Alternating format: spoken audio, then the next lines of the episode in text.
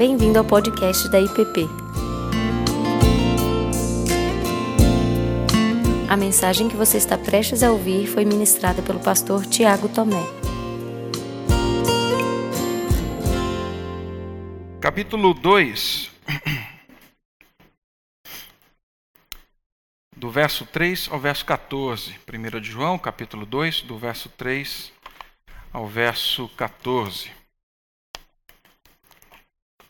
Diz assim: Ora, sabemos que o temos conhecido por isto, se guardamos os seus mandamentos.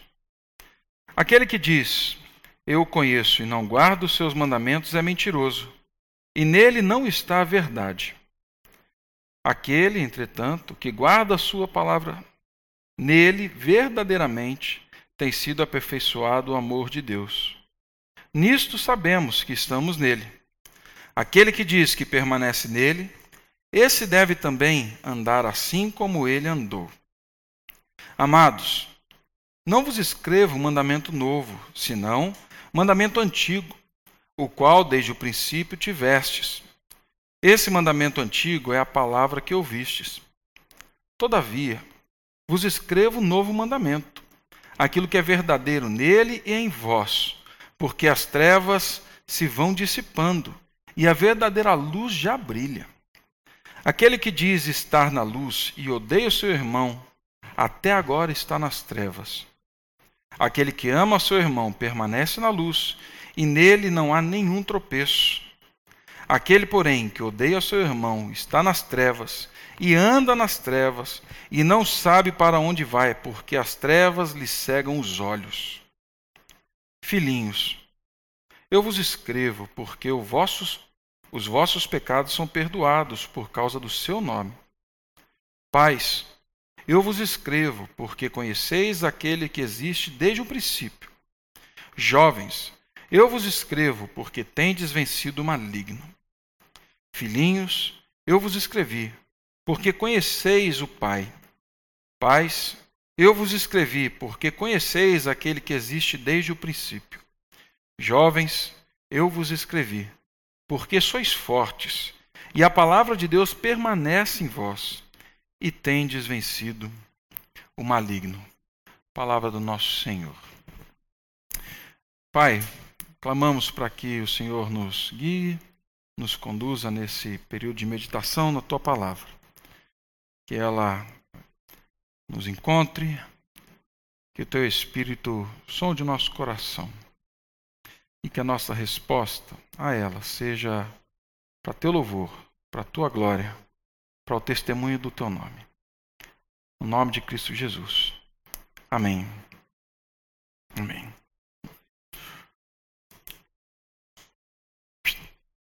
Foi.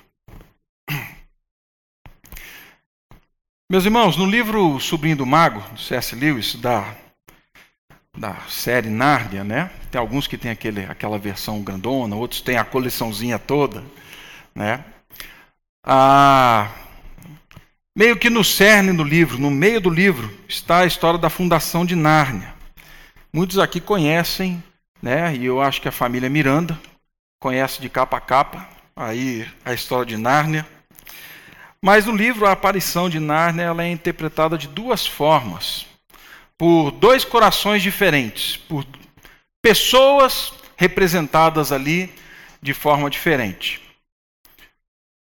Ali o Dígoro e a Poli, eles estão de forma inadvertida e acidental tentando levar no meados do livro a rainha Jades né, para o mundo dela, feiticeira. Mas eles acabam caindo em Nárnia.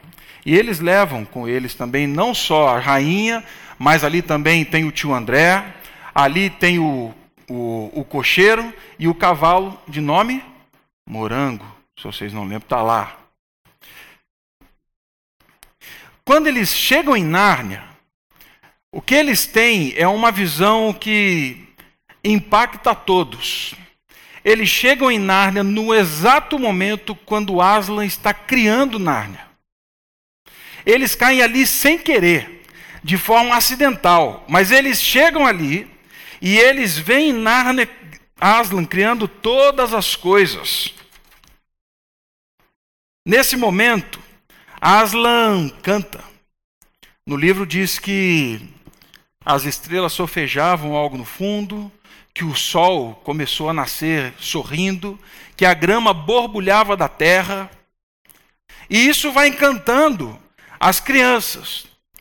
Mas o tio André, Jades, eles começam a ficar extremamente irritados com aquilo que estava acontecendo.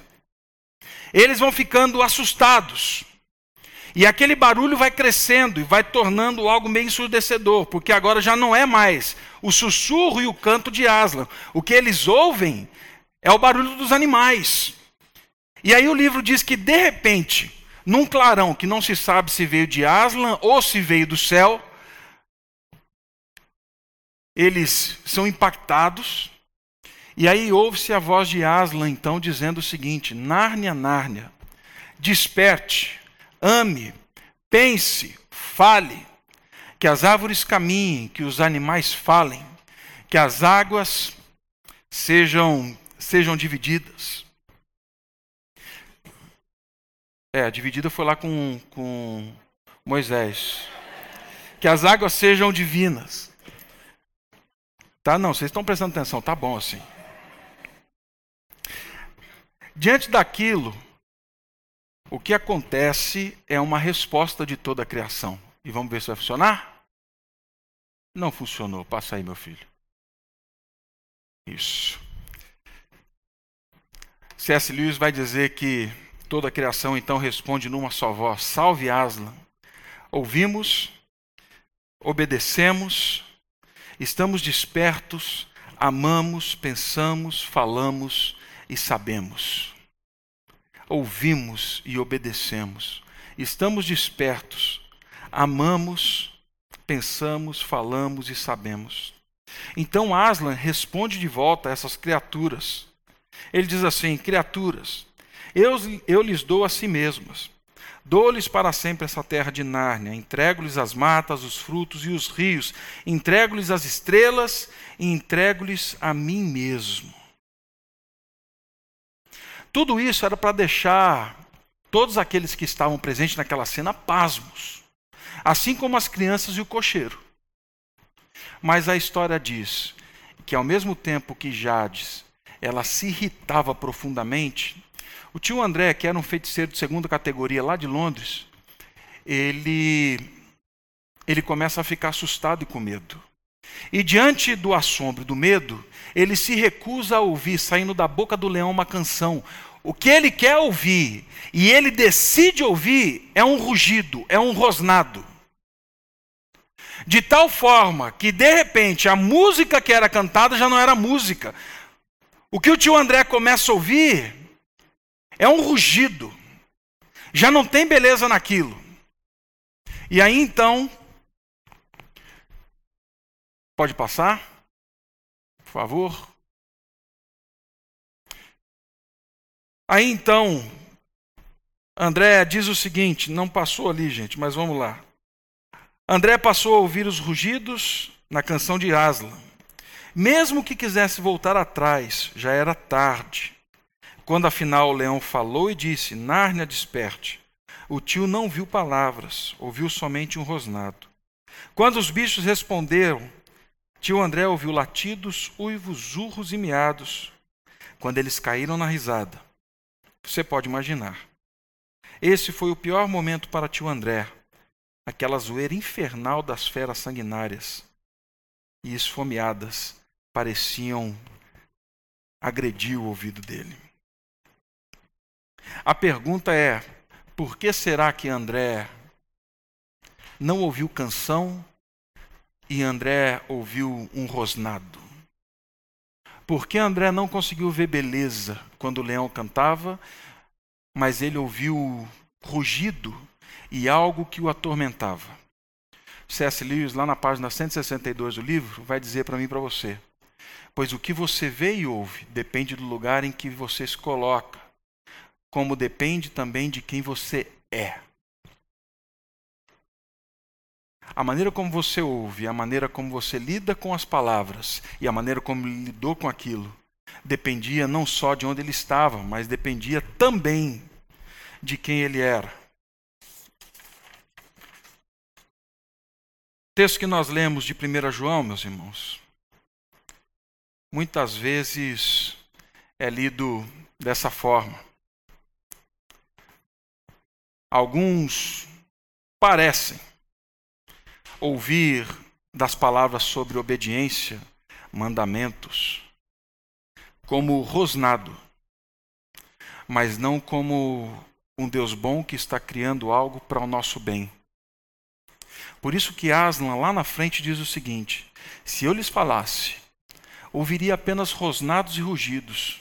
Ó filhos de Adão, com que esperteza vocês se defendem daquilo que lhes pode fazer o bem? Essa palavra do C.S. Lewis, ela diz muito para a gente diante de textos como esse que nós lemos. Porque a nossa tendência evangélica, infelizmente cristã, protestante, é pegarmos textos que falam sobre obediência, sobre mandamentos, transformá-los em rugidos enrosnados que nos ofendem, que vão querer de alguma forma nos engessar, nos segurar, sem perceber que, na verdade, o que está acontecendo e o que está sendo dito está dentro de uma narrativa, de um enredo redentivo. Está dentro de um propósito muito maior. A forma como lidamos com obediência, mandamentos, se ouviremos rosnados zurros, vai depender do lugar onde nós estamos e a consciência de quem somos, principalmente quando falamos da palavra de Deus. Nas mensagens passadas, nós já ouvimos e vimos que nós estamos em Deus, que a nossa vida está em Cristo. Nós vimos que somos filhos de Deus, que fomos comprados pelo sangue do Cordeiro. Nós vimos que a nossa relação com Deus não é uma relação distante, mas é uma relação próxima. Que por heresia aos que não conhecem Deus, ficam assustados quando chamamos Ele de Pai. Esse é o tipo de relação que nós temos. Por isso, toda e qualquer resposta a Deus, para aqueles que são dele e estão nele, quando ele nos traz palavras de obediência, de mandamentos, imperativos, sempre vai ser parecida com a daquelas criaturas. Salve nosso Deus e Pai. Ouvimos, obedecemos, Estamos despertos, amamos, pensamos, falamos, sabemos por quê. Sabemos quem somos e sabemos de onde viemos. Sabemos onde estamos agora. É dessa forma, meus irmãos, que eu gostaria de entrar nessas palavras de 1 João com vocês hoje. Como eu disse, eu já ouvi muitas e muitas mensagens moralistas dentro desse texto, parecendo que se eu obedeço, aí eu tenho uma moeda de grande valor para trocar com Deus para ser aceito por Ele. Definitivamente não é isso que João está falando nesse texto. Se fizermos assim, o que ouviremos da palavra de Deus são rugidos. Se entendermos o contexto em onde estamos e quem somos, ouviremos como uma criação como um Deus que está querendo nos fazer nos fazer o bem. Bem, até aqui, como eu disse então, nós já vimos pelo velho apóstolo João tratando e afirmando da consciência e da certeza da vida em Cristo, da salvação. E ele vai basear isso em duas verdades que vimos na semana passada. Ele fala da revelação histórica de Deus em Cristo, ele fala da verdade que Deus é luz, e ele continua construindo essa ideia que vocês podem ter a certeza. Podem ter a certeza como? Vocês podem professar isso. Semana passada vimos essas afirmações. Conhecemos a Deus, estamos em Cristo, vivemos nele, estamos na luz. Mas agora João, guiado pelo Espírito, ele desenvolve uma. Ele desenvolve a manifestação dessas realidades em três formas, em três realidades bem encarnadas. ele vai tocar em pontos sensíveis aqui, falando do seguinte: se você diz que conhece, se você diz que está, e se você diz que vive na luz, três realidades, elas são fundamentais para a sua vida e para a sua história. E isso não para que você seja aceito. Essas três verdades, elas chegam como afirmações. Essas três verdades estão aqui no texto que nós lemos. É a vida da obediência, a conformidade com Cristo e o amor aos irmãos. E essas palavras, essas três realidades são introduzidas no verso 3 pela afirmação. Ora, sabemos que o temos conhecido por isso, se guardamos os seus mandamentos. Como sabemos que o temos conhecido? Como sabemos realmente se temos conhecido nosso Deus? Transformando a afirmação dele numa pergunta. E quando João fala aqui de conhecer, ele está falando mais do que ter um, um conhecimento racional, psíquico. Ele está falando de algo mais profundo. Ele está falando o seguinte: quais são as verdades autoevidentes? É isso que significa a palavra aqui. Das quais você pode dizer e as pessoas podem ver que você conhece Deus. Quais são? A primeira delas, aqui, é a obediência, do verso 3 até o verso 6. E nós lemos o texto, tá bem?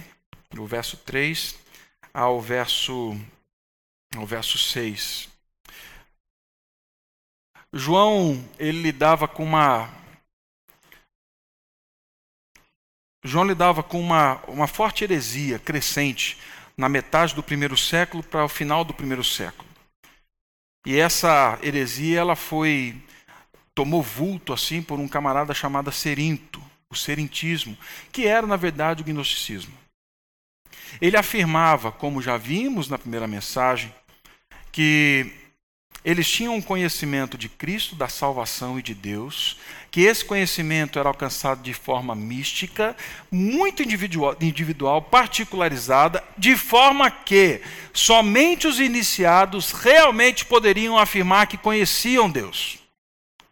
Porém, o serentismo dava uma ênfase muito grande na salvação e na vida após a morte, e eles foram, com o tempo, deixando de lado a vida real, o pé no chão, o arroz com feijão, porque eles entendiam que a salvação, a vida com Deus, em nada se relacionava com a vida aqui na terra, com os pés no chão, com o dia a dia.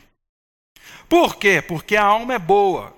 E nós conhecemos a Deus, nós fomos salvos por Ele e Ele salvou a nossa alma que é boa, mas o corpo é mau, porque Ele vai voltar para a terra. Então o que eu faço aqui, eu deixo de fazer, não tem nada a ver com essa história de ser servo de Deus. No segundo século, esse movimento ele, ele pendular, ele vai para o outro lado. Tem até o evangelho, o evangelho da verdade, escrito por um grupo gnóstico que afirma isso. Que na verdade os primeiros tinham um entendimento errado da gnose e que agora eles precisavam era punir o corpo para serem salvos por Deus. Foi um movimento pendular. O que acontece é que João, nesse nítido contraste com essas duas realidades, diz que o conhecimento de Deus revelado em Jesus, diz que a salvação e a vida eterna, ela deve ser expressa assim, numa vida aqui, hoje e agora. A vida eterna se relaciona com o que eu faço hoje. Não é na eternidade como eles diziam. Que a nossa relação com Deus tem implicações práticas, evidentes, no dia a dia, no chão da história.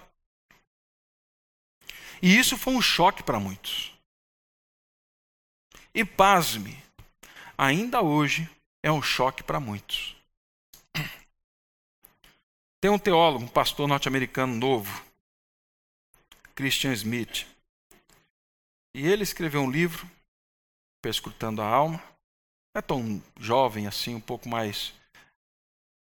A idade um pouco mais experiente, mas não como aquelas nossas referências. Mas ele escreveu um livro E ele vai falar da geração presente, da minha geração, da nossa geração. E ele fala que nós vivemos hoje num deísmo moralista terapêutico. O que, que é isso, Tiago? Ele fala que isso é baseado em cinco pontos ou cinco ênfases. A certeza de que existe um Deus que criou todas as coisas, que esse Deus quer que nós sejamos bons, que o alvo principal da vida é ser feliz, que Deus não precisa estar envolvido com as demandas da minha vida, a não ser que eu precise dele, e que no fim das contas pessoas boas vão para o céu. Esse é o deísmo moralista terapêutico.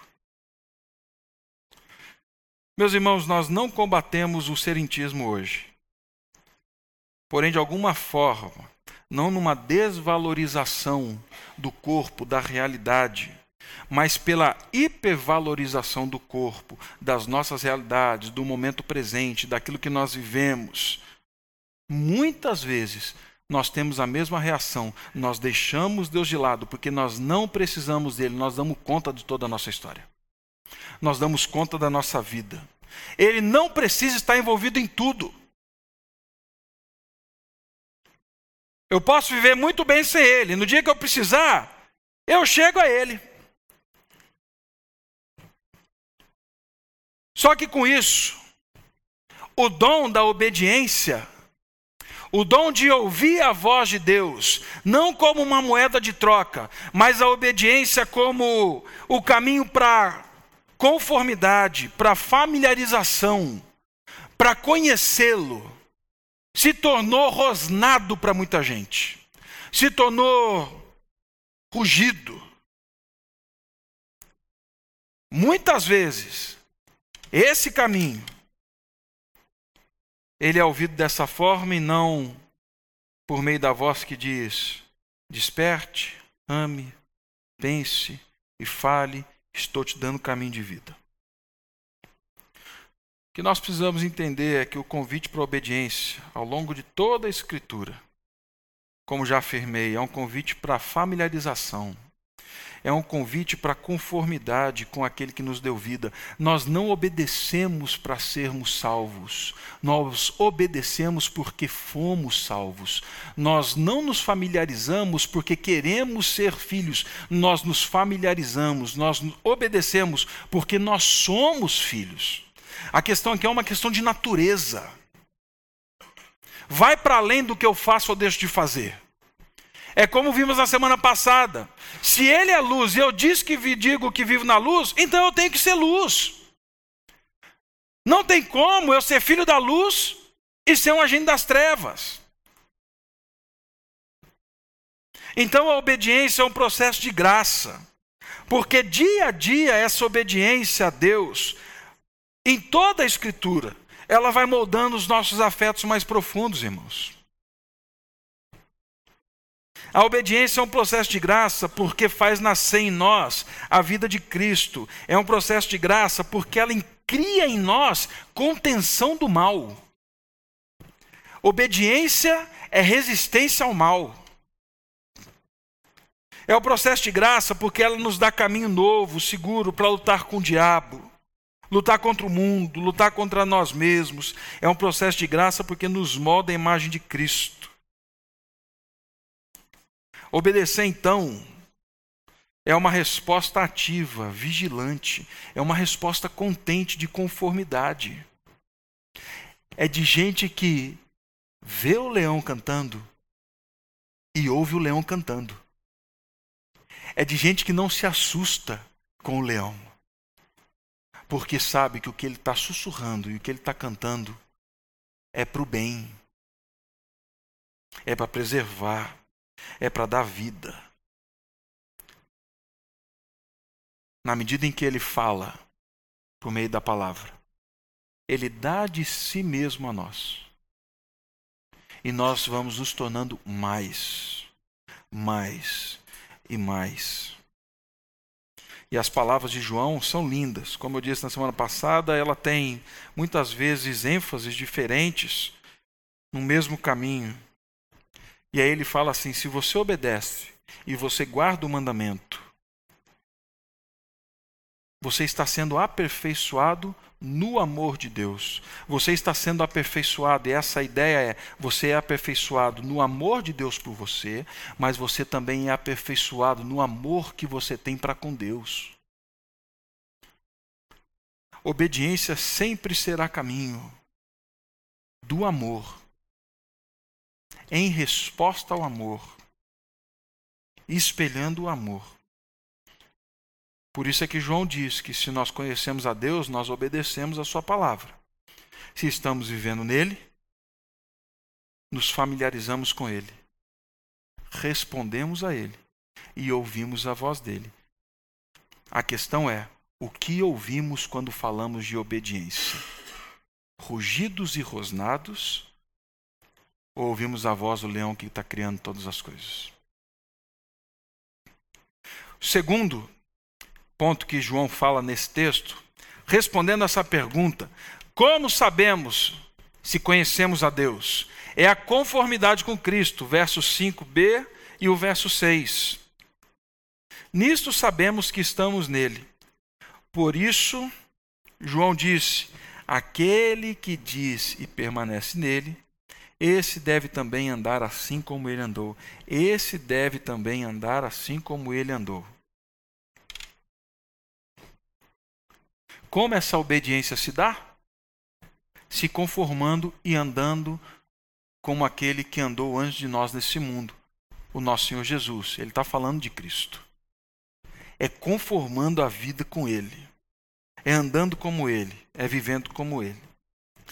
Eu não sei quantos de vocês lembram de uma onda antiga, antiga, de uma pulseirinha. Pode passar aí, Olavo. Acho que o pessoal vai lembrar dessa pulseirinha. Vocês lembram dessa, dessa pulseirinha com essas iniciais aqui? Né? O que Jesus faria? O que faria Jesus? Eu ganhei essa pulseirinha num acampamento na minha pré-adolescência do Templo Batista Bíblico, lá na cidade, gloriosa cidade de São José dos Campos. Eu não entendia direito o que era aquilo, mas o grupo de missionários que estava lá me explicou. E eu levei aquela pulseirinha para casa, durante muito tempo andei com aquela pulseirinha no, ali, né, no braço. E às vezes na escola eu parava e olhava para os meninos andando e fazendo algumas coisas, e a pergunta que vinha era: rapaz, no seu lugar, o que, que Jesus ia fazer? A pergunta era essa. Essa pulseirinha ela nasceu de um livro ah, antigo, né, com o título No seu lugar, nos seus passos, o que faria Jesus? Embora eu reconheça que ao longo do tempo, esse livro que se tornou um grande movimento mundial, tá? tenha caminhado sim por um lado moralista, né? no seu lugar o que faria Jesus, então se você não está fazendo, ah, você está condenado, né? como é que responde tudo isso, enfim, isso tornou algo muito opressor ao longo do tempo, mas eu acredito que a pergunta dessa pulseirinha, que eu dei uma até para Laura, se eu não me engano, né, Laura? Ela continua pertinente. Segundo o que João está falando aqui, ela continua viva. Em seu lugar, o que Jesus faria? No seu lugar, como Jesus agiria no trânsito? No seu lugar, como Jesus agiria no colégio? no seu lugar, como Jesus agiria naquela conversa, no seu lugar, como Jesus agiria na hora de alterar ou não aquele papel. No seu lugar, como Jesus agiria quando você está sozinho, com ele ou com ela. No seu lugar, como Jesus agiria quando você está sozinho, sem que ninguém esteja te vendo. pergunta levantada aqui dessa declaração de João é essa. Porque o que ele diz é: aquele que diz que permanece nele, esse deve andar assim como ele andou. E aí eu fiquei parado pensando: rapaz, como é que eu estou andando? Se isso revela ou manifesta que eu conheço Deus. E quando João fala aqui de andar, meus irmãos, ele não está se referindo a passo a passo, tá? Não é a dancinha do crente, né? passinho novo de funk, né? Do, agora vamos todo mundo obedecer. Não é isso. O que ele está falando é da mente. É daquilo que guia os nossos passos, as nossas ações, os nossos afetos. A maneira como a gente anda e para anda e para onde a gente vai. A questão aqui é sobre moldar a mente. É ter certeza de que eu vou agir assim ou assado, porque eu estou em conformidade com o meu Senhor. É saber que eu vou agir assim ou assado, mesmo que isso me custe algo, porque eu estou agindo com o meu Senhor. É saber que eu tenho que fazer assim ou assado, mesmo que eu seja o único sozinho a fazer isso, porque assim andou o meu Senhor.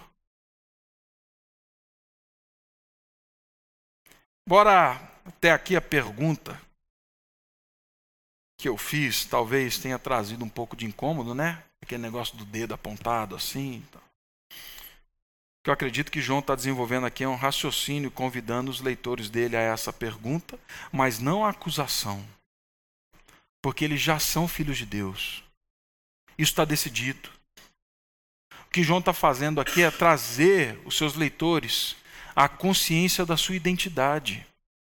Nós não andamos segundo o conselho desse mundo, nós andamos segundo Cristo. Nós vivemos guiados pela palavra. Nós olhamos o servo Jesus Cristo e toda vez que nós servimos, nós nos conformamos com o nosso rei. Não existe uma dignidade maior do que servir, porque nós nos conformamos com o nosso rei, o nosso Senhor. Nós tomamos decisões porque sabemos quem somos. Nós reagimos ou não a determinadas situações a partir dessa realidade, dessa única realidade. Essa semana, o conselho da igreja reunido foi visitar o Tiago, a Flávia e o Ricardinho. Nós fomos lá orar com eles. As esposas foram também. Né? Normalmente vai ao conselho, mas as mulheres foram e foi um tempo muito bom.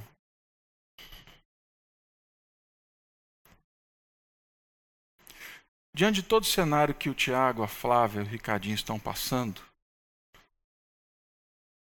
meus irmãos, seria muito natural, muito natural, na hora que a gente perguntou, e aí, Tiago, como é que tá? O Tiago fala assim, não estou entendendo nada. Está tudo muito confuso. Não fiz nada de mal, nada de errado. E estou aqui.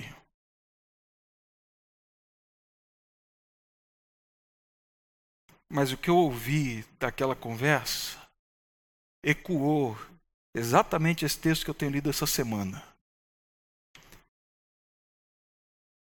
Devo andar como ele andou. Tiago falou assim: mesmo diante das circunstâncias, é inegável e nós não podemos dizer outra coisa: que Deus é bom. Nós temos visto a poderosa mão de Deus ao longo da nossa história, o que ele fez com o Ricardinho, o que ele fez com a Flávia. O que a gente afirma é que Deus é bom. A gente orou. A oração clamando a Deus: se possível, passa esse cálice. Lógico que nós oramos. Mas o que se ouve na boca desses dois filhos de Deus é: Senhor, o Senhor continua sendo bom e o Senhor tem o controle de tudo isso. Nós estamos nas tuas mãos.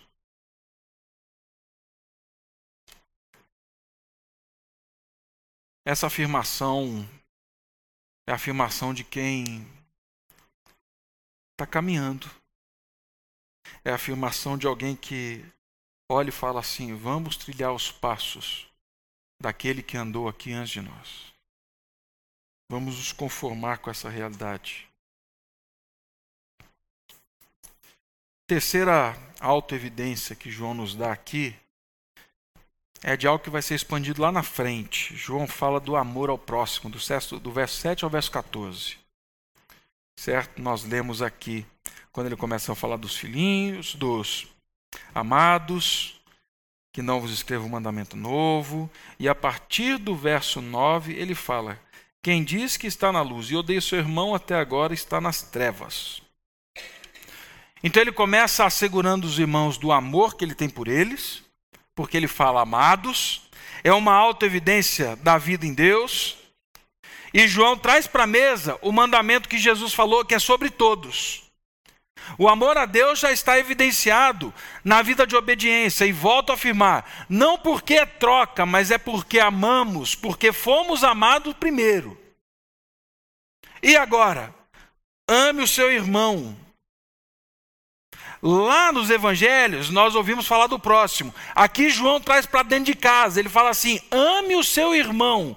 E a definição de irmão, a partir dessa epístola, é todos aqueles que foram lavados pelo sangue do Cordeiro. Então, ame o seu irmão. É disso que ele está falando. E aí, ele faz uma comparação muito simples aqui: o ódio é trevas e o amor é luz. Ele diz também que para aqueles que estão em Cristo, as trevas estão dissipando. É muito interessante isso. Estão dissipando. E a luz já brilha. Então nós não vivemos em trevas, elas estão dissipando. É um caminho a ser percorrido. Porque nós estamos pra, olhando para a luz que já brilha. Mas, de novo, todo esse raciocínio não está numa ordem caprichosa de um alguém tolo. Toda a questão aqui envolve a natureza, a essência. Nós fomos salvos para sermos redimidos em nossa natureza.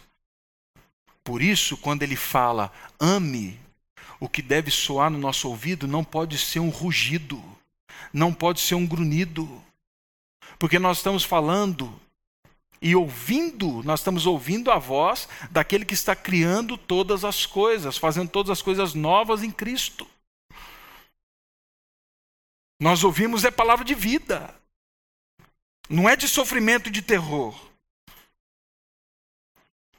Lá no Evangelho segundo João, mesmo capítulo 13, no verso 34, Jesus disse assim: Novo mandamento vos dou, que vos ameis uns aos outros, assim como eu vos amei, que também ameis uns aos outros. Nisto conhecerão que são meus discípulos. Olha a força que Jesus dá para essa declaração. Nisso conhecerão que vocês são meus discípulos. Primeiro passo da igreja de Cristo nesse mundo para proclamar Cristo na história é a gente saindo das trevas do ódio e caminhando no amor. Porque isso é um ato profético. Isso é um ato proclamatório, isso é um ato missionário. Nisto conhecerão que são meus discípulos. Nisto saberão que vocês são pequenos cristos. E a ideia do amor não é nova, mas Jesus reveste de significado quando ele fala assim: agora amem como eu amei vocês. Então deixa de ser sacrifício para ser luz. É um passo para a luz. Quem caminha em ódio necessita confessar seus pecados, sair das trevas e olhar para Cristo. Mas aí nós temos um grande problema. Pode passar, Olavo, por favor. E o problema, talvez, que você tenha pensado aí seja o mesmo que eu. Estou lascado.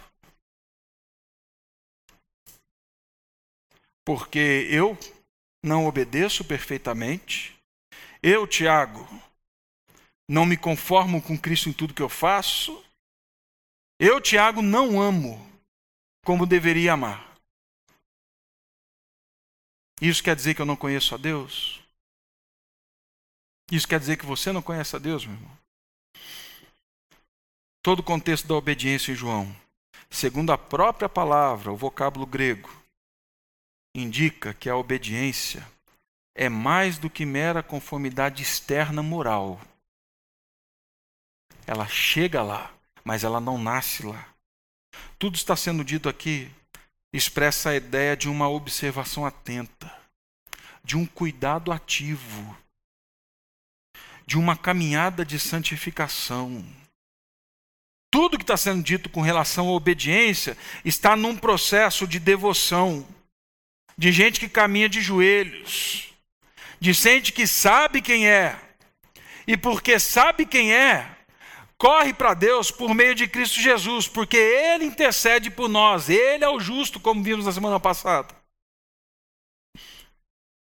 E aí não tinha outra forma de terminar. Por quê?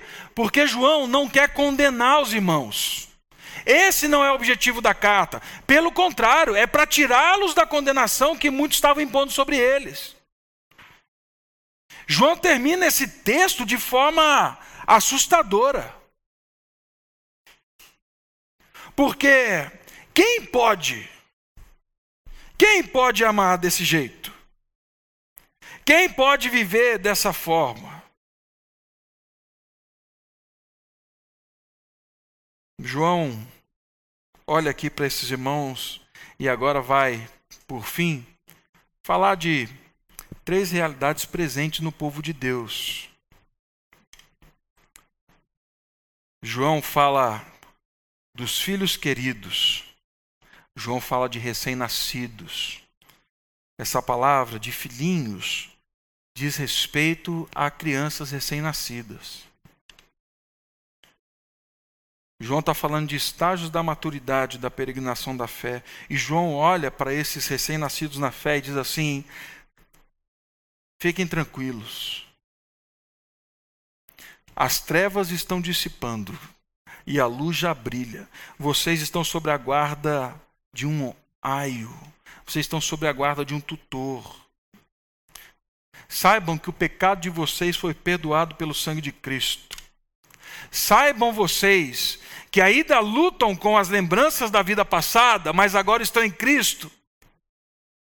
Saibam que o pecado foi perdoado, que já não há condenação para vocês, porque agora vocês estão em Cristo. Saibam que as coisas velhas passaram, que tudo está se fazendo novo. Vocês conhecem alguém a quem vocês chamam agora de pai.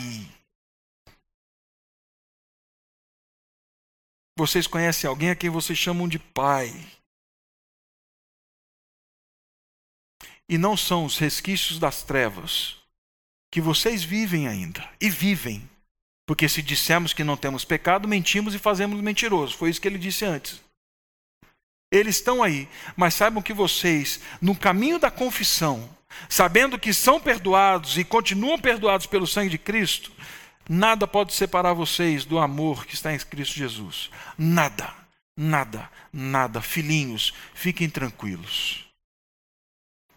Pais, aqueles adultos maduros na fé, vocês conhecem aquele que é desde o princípio, ou seja, vocês já provaram e são testemunhas vivas de que Deus é bom, de que Ele começou uma obra e Ele continua essa obra, e Ele há de completá-la um dia. Vocês são testemunhas fiéis da palavra e do amor de Deus que dura para sempre. Vocês provaram ao longo de anos na caminhada da fé de vocês a misericórdia de Deus que se renova a cada manhã. Vocês são testemunhas de que Deus não abandona os seus que Deus repreende os seus filhos, mas que Ele os traz de volta porque são dele. Vocês são expressão da bondade de Deus, vocês conhecem quem é desde o princípio. Vocês são aqueles que preservam a vitalidade do testemunho do Evangelho de que somos de Deus e que haverão percalços mas que somos de Deus. E ele termina falando dos jovens. Esses que estão ocupados com batalha na vida cristã. Nesses jovens você tem filhinhos, você tem os pais. Mas ele está falando aqui de três realidades. E ele fala assim: vocês têm vencido o maligno. Os conflitos de vocês tem se tornado em vitória, vocês têm vencido o maligno. A palavra que o João usa aqui, ela está no tempo perfeito, ou seja, a vitória de vocês foi conquistada lá atrás, e a vitória de vocês hoje é consequência de algo que aconteceu antes de vocês entrarem nessa batalha. Ela foi conquistada na cruz. Por isso é que vocês têm vencido o maligno. É por isso. E aí ele faz uma afirmação assustadora. Ele fala assim: e vocês são fortes. Aonde que está essa força? E a palavra de Deus permanece em vocês. A palavra de Deus permanece. Como pode o jovem manter puro o seu caminho? Salmo 119, verso 9 até o verso 11 ali. Vivendo de acordo com a palavra. Vocês estão vencendo o maligno.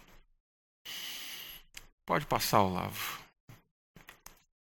Rugidos, rosnados, zurros ou a voz que traz vida? Que eu ouço depois de olhar um pouco para o que acontece em Narnia, olhar para João. Diante desse convite para a obediência, para a conformidade e para o amor, é o nosso Deus dizendo: IPP, desperte, ame, pense, fale. Estou trazendo vida. Deus continua falando e trazendo vida. A nossa resposta só pode ser uma. Salve Deus nosso e Pai. Ouvimos e obedecemos, nós estamos despertos. Nós amamos sim, nós pensamos, falamos e sabemos, porque nós o conhecemos. E aí então, ouvimos: então, filhos, lhes dou a si mesmos, porque vocês estão livres. Eu entrego-lhes a mim mesmo, dou da minha vida a vocês. Porque o que você vê e ouve depende do lugar onde você se coloca. Como depende também de quem você é. Então, quando ouvirmos obediência, conformidade e amor, não existirá barulho que irrite. Veremos a glória do leão que continua fazendo nascer todas as coisas na história. Ele quer começar isso em mim e você. Ele está nos chamando, nos convidando para isso, falando assim: vocês são meus. Por isso, obedeçam, conforme-se e amem. Pai Santo,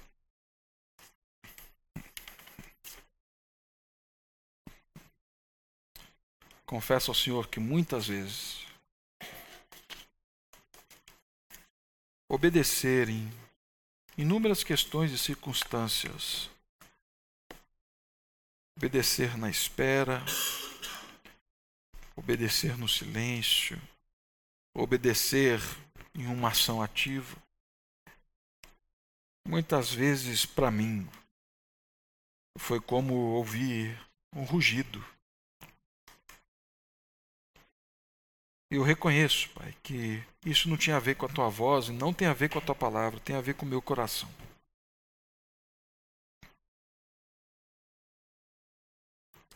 Mas muito obrigado, porque a tua palavra traz entendimento e vida. Muito obrigado, porque o Senhor nos chama a não só vivermos a nova vida, mas vermos como o Senhor está construindo essa nova vida em nós que eu clamo, Pai, nessa noite é que essas três autoevidências não sejam motivo de peso, mas que sejam motivo de louvor, de glória ao Teu nome. Que ao sermos convidados à obediência nos dias difíceis, que possamos ouvir a tua doce voz, querendo criar em nós novas todas as coisas.